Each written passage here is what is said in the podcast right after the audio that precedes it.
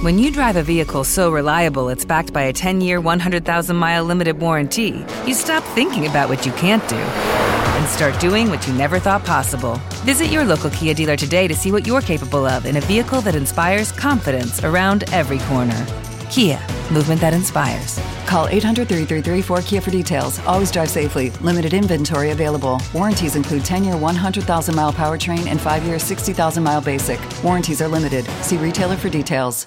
¿No se merece tu familia lo mejor? Entonces, ¿por qué no los mejores huevos? Ahora, Egglands Best están disponibles en deliciosas opciones. Huevos clásicos, de gallina libre de jaula y orgánicos de Egglands, que ofrecen un sabor más delicioso y fresco de granja que le encantará a tu familia. En comparación con los huevos ordinarios, Egglands Best contiene la mejor nutrición como 6 veces más vitamina D, 10 veces más vitamina E y el doble de omega 3 y B12. Solo Egglands Best. Mejor sabor, mejor nutrición, mejores huevos. Visita egglandsbest.com para más información.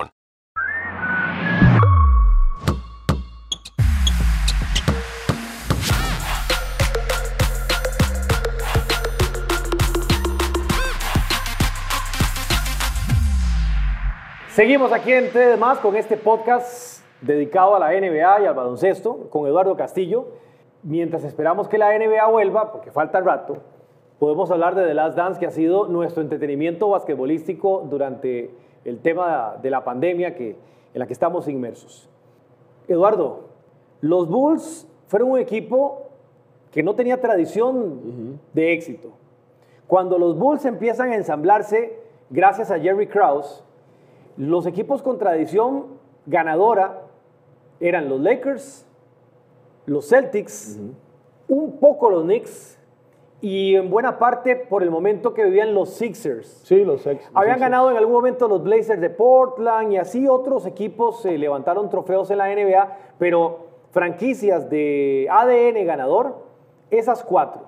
Aparece un muchacho llamado Michael Jeffrey Jordan y llega un equipo de los Bulls bastante mediocre, con Dave Corsin en, en la, en la parte central del- de, la nómina estelar, con Orlando Goodrich, con John Paxson, y este equipo empieza a caminar. En el trayecto empiezan muchos retos, y el primero de los grandes retos que tenían los Bulls es, sin discusión, el de los chicos malos de, de Detroit. Para mí el equipo que termina de graduar, de madurar, Claro. de sacarle las rayas a los Bulls, son los Pistons de Isaiah Thomas. Eh, en una primera serie donde los Bulls, dirigidos por Doug Collins, pierden, dando la batalla en seis juegos. Después, Pippen y Horace Grant están en su segundo año, ya un poco más recorridos, llegan hasta el séptimo juego en la final de la Conferencia del Este ante los Pistons y se da el juego de la migraña. Y no podemos decir que los Bulls pierden porque Pippen no aportó ese día, pero eh, podría haber sido Afectó, un factor. sí. Y después logran al año siguiente sobrepasar a los Pistons, los barren 4 a 0. Y de ahí en adelante todo cambió. Eh, el discurso, y lo hemos hablado de lo que decía Isaiah Thomas, de que los Bulls no le ganaron a algunos equipos en su mejor momento, se cae un poco, ¿verdad? Porque esa eliminación de los Bulls, yo estoy seguro que le impide a los Pistons ganar otro, otro anillo. Yo creo que si usted se pone a medir esa final en que se podía venir, la primera de los Bulls con Jordan, que era contra, o que la juegan contra los Lakers de Los Ángeles, unos Lakers de Los Ángeles ya muy diezmados, un equipo eh, que estaba prácticamente reinventándose, que sí contaba todavía con Magic Johnson, pero que era un equipo muy diferente de los 80s. Creo que los Pistons tenía todavía suficiente gasolina para ganar su tercer título. Jordan y los Bulls cortan esa racha Y la cortan enfáticamente barriendo los cuatro juegos a cero. y se traen abajo la dinastía de los Pistons, porque los Pistons estaban, ahora que hablabas de la elite ganadora o de los equipos de las franquicias ganadoras, los Pistons se estaban convirtiendo en una. Y, eso frenó, esa eliminación de los Bulls y la presencia de los Bulls con Jordan hacen que los Pistons ganen esos dos títulos y pare de contar. Ha sido el éxito de los Pistons, más allá de la que ganaron en la, en la época de los 2000 frente a los Lakers.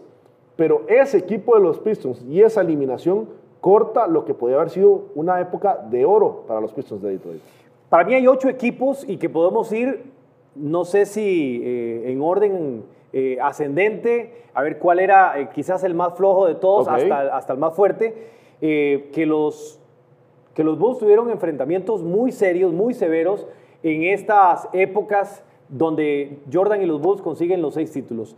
Para mí el más flojo de todos el más flojo de todos fueron los Lakers del 91. Sí, de acuerdo. Lamentablemente los Lakers en ese momento, a pesar de tener a Magic, tener a Worthy todavía, eh, ya se habían ido, ya, ya habían ido decayendo con respecto a sus eh, grandes momentos de los 80s.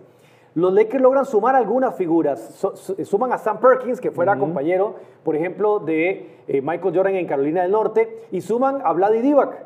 Y de repente los Lakers tienen una, un crecimiento. Incluso esos Lakers eliminan a unos muy buenos Blazers de Portland. Los Blazers que habían enfrentado a los Pistons en una final pierden contra esos Lakers y después los Pistons aparecen, eh, los, los Blazers aparecen en la siguiente final. Pero para mí ese es el octavo equipo, el más flojo de todos los que consideramos fueron los grandes rivales de los Bulls en esa, en esa época donde consiguieron ocho títulos. Y algunos dirán, eh, seis títulos. Algunos dirán, ¿por qué ocho equipos y son seis títulos? Porque ya van a haber algunos que aunque no fueron enfrentados en finales, fueron duros rivales para los Bulls. y que marcaron el camino de, de- de victoria para los Chicago Bulls. Yo de esos Lakers eh, fue una lástima porque tal vez fue el último empujón de, de Magic Johnson, ¿verdad? Estaba, creo que estaba Byron Scott, ya había llegado a ese equipo. AC Green. Green era, de hecho, AC Green era el titular. Estaba Campbell, un jugador que también estuvo en la época de los noventas, pero no tenía, no tenía ya ese socio Magic Johnson, ¿verdad? Como en su momento fue Karim Abdul-Jabbar, que después fue James Worthy en, en su- en- en parte en esa dinastía, o ese- esa carrera de los ochentas. Y ya Magic también venía Sí, ya iba saliendo. iba saliendo, además de toda la situación personal de Magic Johnson. Creo que en las finales, este es el equipo tal vez que mayor accesibilidad tuvieron los Chicago Bulls. Para mí el séptimo equipo, y esto entrecomillado, claro, eh, el séptimo equipo más flojo, es que no podemos decir más flojo, Eh, el séptimo equipo que los Bulls se enfrentaron, y, y esto va a desembocar en el que para mí es el más fuerte, y si vos discrepás, decilo sin problema, Sí. para mí son los Seattle Supersonics, porque la serie los, los Bulls la arrancan de manera furiosa, eh, barriendo casi. Y bueno, se da aquel famoso ajuste defensivo que Gary Payton alardea. Si se hubiera dado antes, posiblemente la final hubiera sido distinta. Los Bulls arrancan esa serie ganando tres juegos a cero. Y después ganan los Seattle Supersonics dos, dos partidos y los Bulls cierran en seis. Para mí ese equipo era bueno. Todos esos que estamos mencionando son equipos realmente buenos, pero creo que no estaba tan a la altura en ese momento de los Bulls y la serie lo, lo- demostró. La teoría de que si Gary Payton hubiera empezado marcando a Jordan desde el arranque de, de- de- de la serie, si eso hubiera sido distinto, yo no, no la compro. Y desde el arranque de la serie, antes de que se empezara a jugar la final, ya muchos daban por descontado que los Bulls iban a levantar el trofeo en esa ocasión. Esos Supersonics eran un buen equipo, un equipo también bastante llamativo e interesante, pero que yo creo que ya sus dos estrellas, o principalmente una de ellas, había pasado su mejor momento, que era Sean Kemp. Creo que Peyton sí estaba tal vez en su mejor momento a nivel de rendimiento, pero Kemp ya no era el mismo Sean Kemp que lo llevó hasta el segundo Dream Team, que lo llevó a ser parte de aquel equipo de las Olimpiadas de 1996 en Atlanta, y que además ya no tenía esa presencia. A eso súmele que está bien, puede ser que Kemp estuviese marcando diferencia, pero que lo marcaba era Rodman. Y Rodman secaba a cualquiera en la liga, en cualquier posición, capaz de hacerlo y marcar las cinco posiciones y secarlo. Que Peyton podría haber marcado a Jordan, sí, pero Peyton tampoco le iba a anotar a Jordan. Y después de ahí, las armas que tenían Supersonics de Seattle no eran tan fuertes. Estaba Detlef Schrempf, el, el- el alemán, que era un muy buen jugador. Estaba Hershey Hawkins. Era Irving- Johnson, estaba en un Johnson, centro joven en Era un centro joven, pero tampoco no había alguno de ellos que se pudiera comparar con Scottie Pippen. Y Scottie Pippen en ese caso podría haber marcado diferencia. El mismo Ron Harper, que era otro jugador que marcaba diferencia o que podía tomar ese rol. Lo que brindaba Steve Kerr del banquillo, el australiano Luke Longley en el centro. Los Bulls eh, no tuvieron problema con esos Supersonics, más allá de la polémica que va muy de la mano de lo que fue Gary Payton. Jugadorazo también Gary Payton, una de las estrellas buenas que ha tenido la NBA, pero que, que no le daba, creo que más allá para llevar al límite a los Bulls. Para mí el, el- el sexto equipo, y esto es bastante paradójico porque fue un equipo que los Bulls barrieron, es el Orlando Magic, por potencial.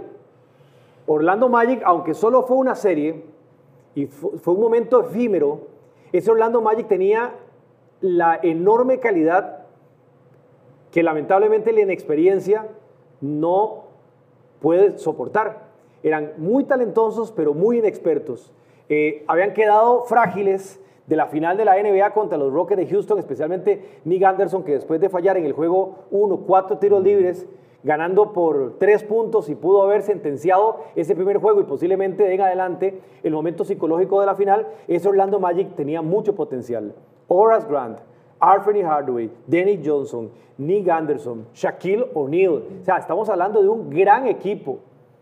Lamentablemente, no eran maduros y la experiencia de los Bulls, más el mordisco tremendo de Jordan, terminó eh, sentenciando una serie que fue barrida en cuatro juegos. Pero en términos de potencial, ese equipo tenía para pelear mucho más.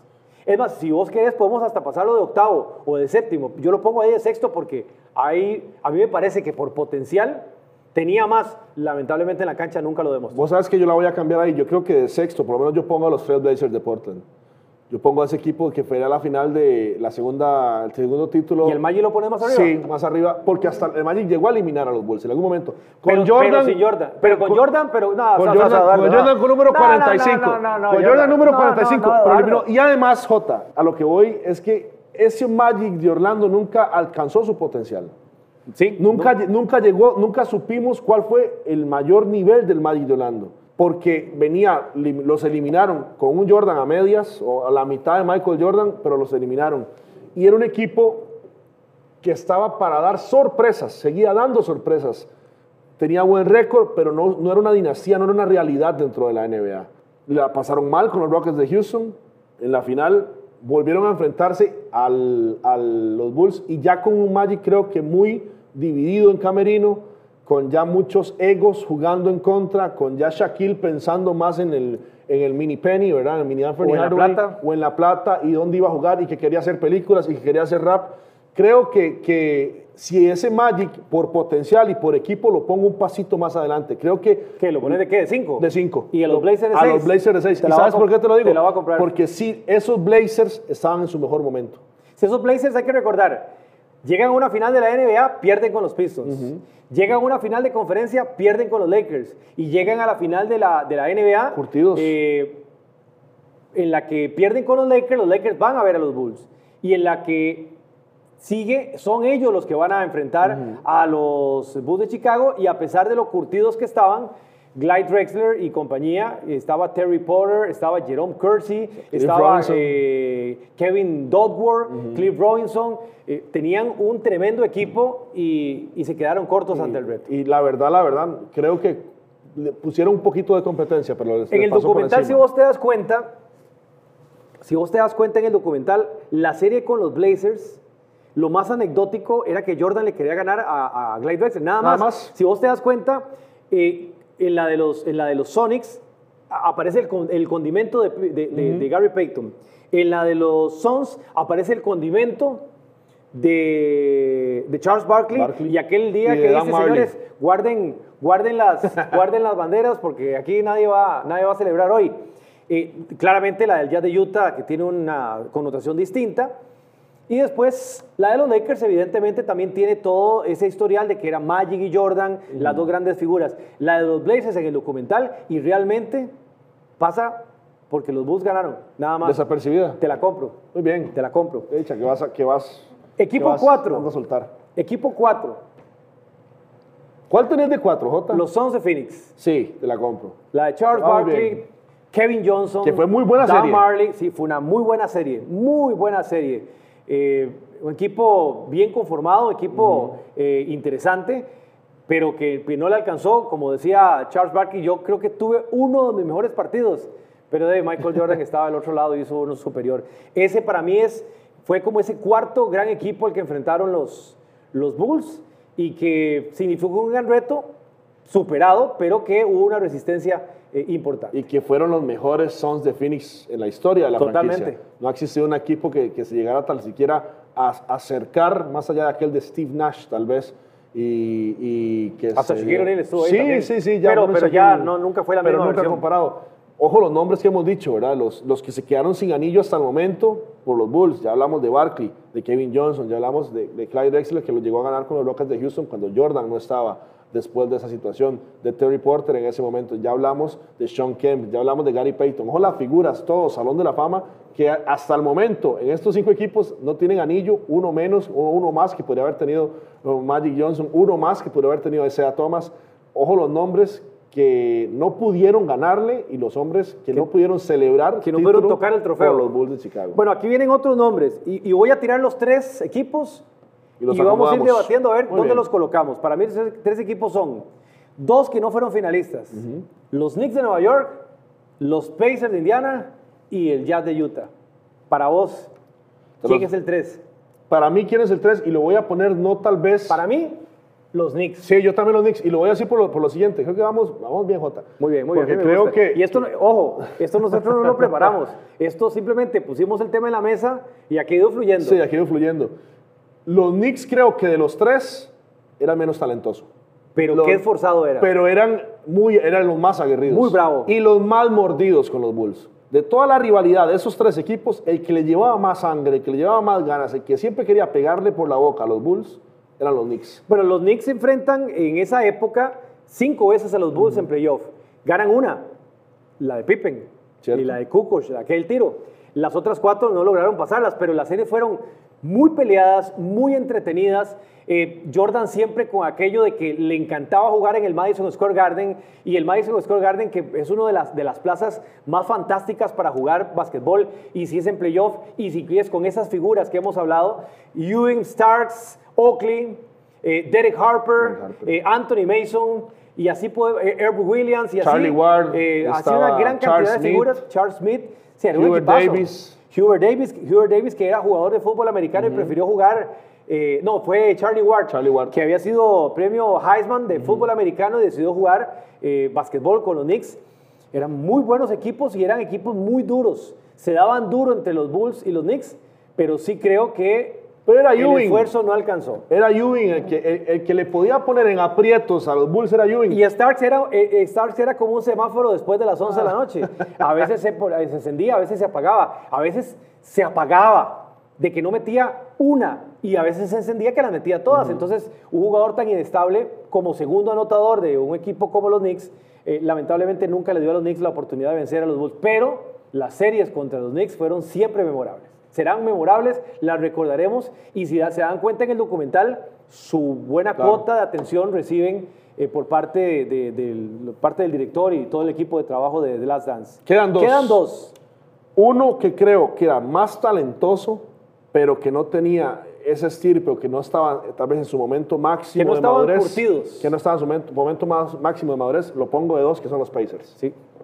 Mucho talento. Ojo, la- ojo los Pacers. No, un equipazo, un equipazo. Reggie Miller, Mark Jackson, Chris Mullin, Maduro, Sí, muy maduro. Rick Smith, El dormilón. Antonio y Dale Davis, Daily Boys. Derrick McKee, Travis Best. Un equipazo. No, era un equipazo. Y lo, y lo dirigía Larry Bird, además. Era ¿verdad? un equipazo. Lo dice muy bien eh, Reggie Miller. Nosotros éramos más talentosos, Claro. Pero no teníamos ese ADN de campeón que se obtiene pasando por donde asustan. Los Bulls ya sabían lo que era estar ahí. Ya habían ganado cinco títulos, ya habían enfrentado cualquier cantidad de series al límite, algo que los Pacers no tenían dentro de su experiencia y creo que da un giro muy importante para que los Bulls lo superen, pero que era un equipo muy talentoso y que la serie esa de siete juegos fue increíble, lo fue. Es más, si, si hablamos de rivalidad, tenían más rivalidad los Pacers con los Knicks, creo. Que, También. que los Knicks llegaron mucho a la final de Conferencia del Este por haber eliminado a los Pacers. Que llegaban a ese y daban ese paso.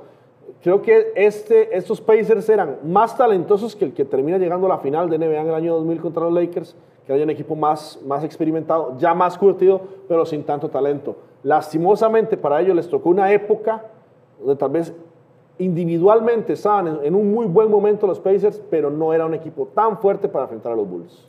Y el número uno sin discusión, que lo enfrenta Chicago dos veces, eh, que fue un enorme reto, fueron los Jazz de Utah. Sí. El Jazz de Utah con Jeff Hornacek, con Karl Malone, con Greg Ostertag, con John Stockton, con Brian Russell, eh, con Antoine Carr, Antoine Carr. eh, y una eh, con Chris Morris. O sea, fue una- un, un reto muy importante para eh, Howard Isley, también fue parte de ese equipo. Eh, fue un reto muy llamativo. eh, disfrutamos de dos series de final de la NBA consecutivas entre los Bulls y el Jazz. Y el Jazz de verdad que exigió al máximo siempre a Chicago. Con todos los capítulos, con todas las historias que hay, porque son muchas las que se cuentan en The Last Dance, pero podemos, bueno, en el caso particular, y estoy seguro que también Eduardo, cada quien desde su, desde su edad y desde su posición en ese momento, disfrutamos de grandes series finales entre los Lakers, entre los Bulls y el Jazz, dos consecutivas, y bueno, creo que nos llevamos tremendas memorias. Y como lo decíamos ahora, era un Jazz de Utah en su mejor momento de sus jugadores y ya curtidos. Porque creo que los Bulls se enfrentan al mejor Karl Malone de la historia, esos dos años. Al mejor John Stockton y uno de los mejores dúos de la historia. Sí, sí, sí. No, y lo de John Stockton se habla muy poco, John Stockton, pero era algo espectacular. Jugador, muy sencillo, pero jugadorazo. Y buen coach. Jerry Sloan era muy buen entrenador también. Sí, sí, son, son parte de las historias. Eh, si ustedes se dan cuenta, hemos enumerado una gran cantidad de nombres. Podríamos agregar otros. Mark Price, Brad Dougherty, Larry Johnson, Alonso Morning, esos con los Hornets de Charlotte, en ese momento que estaban con los Hornets. Eh, y podemos seguir sumando nombres de grandes figuras que lamentablemente se marcharon de la NBA sin ganar un, anillo. Hay otros que tuvieron otra oportunidad, por ejemplo, Drexler. Drexler tiene una oportunidad, pero con los Rockets de Houston más adelante, no exactamente con los Blazers de Portland. Le tiro un comodín. Tírelo. Los Atlanta Hawks, en dos versiones, la de Dominic Wilkins y la de Steve Smith. Sí. Buen equipo los Buen equipo, pero no a la altura ni de los Knicks, ni a la altura de, de, los Pacers. O el Miami Heat del Team Hardaway, por ejemplo. Sí, sí, que igual se, se quedaron ahí. Bueno, Team Hardaway fue otro, eh, eh, Mitch Richmond fue otro que se quedó sin anillo. O sea, la, gran cantidad de figuras que estamos hablando que no lograron levantar un trofeo por culpa de Jordan eh, es grande. Y digo esto y no quiero abrir el debate ya, eso lo haremos más adelante. Es muy distinto a lo que pasa, por ejemplo, con LeBron, con la comparación que hay. LeBron ha dejado que muchos toquen el trofeo. Ha dominado la liga por muchos años. Pero no muchos han tocado el trofeo, él lo ha tocado, pero otros han tenido acceso a él. Jordan y los Bulls, mientras Jordan estuvo compitiendo y estuvo con Phil Jackson dirigiéndolo y Pippen como compañero, mientras estuvo ahí, nadie más tocó trofeos. ¿Cierto? Eso resume toda la dinastía de los Bulls de los 90. Bueno, ahí nos vamos. Pero todavía hay mucho más que hablar de The Last Dance porque todavía estamos esperando que regrese la NBA. Gracias. Una producción de Emotions Podcast para más.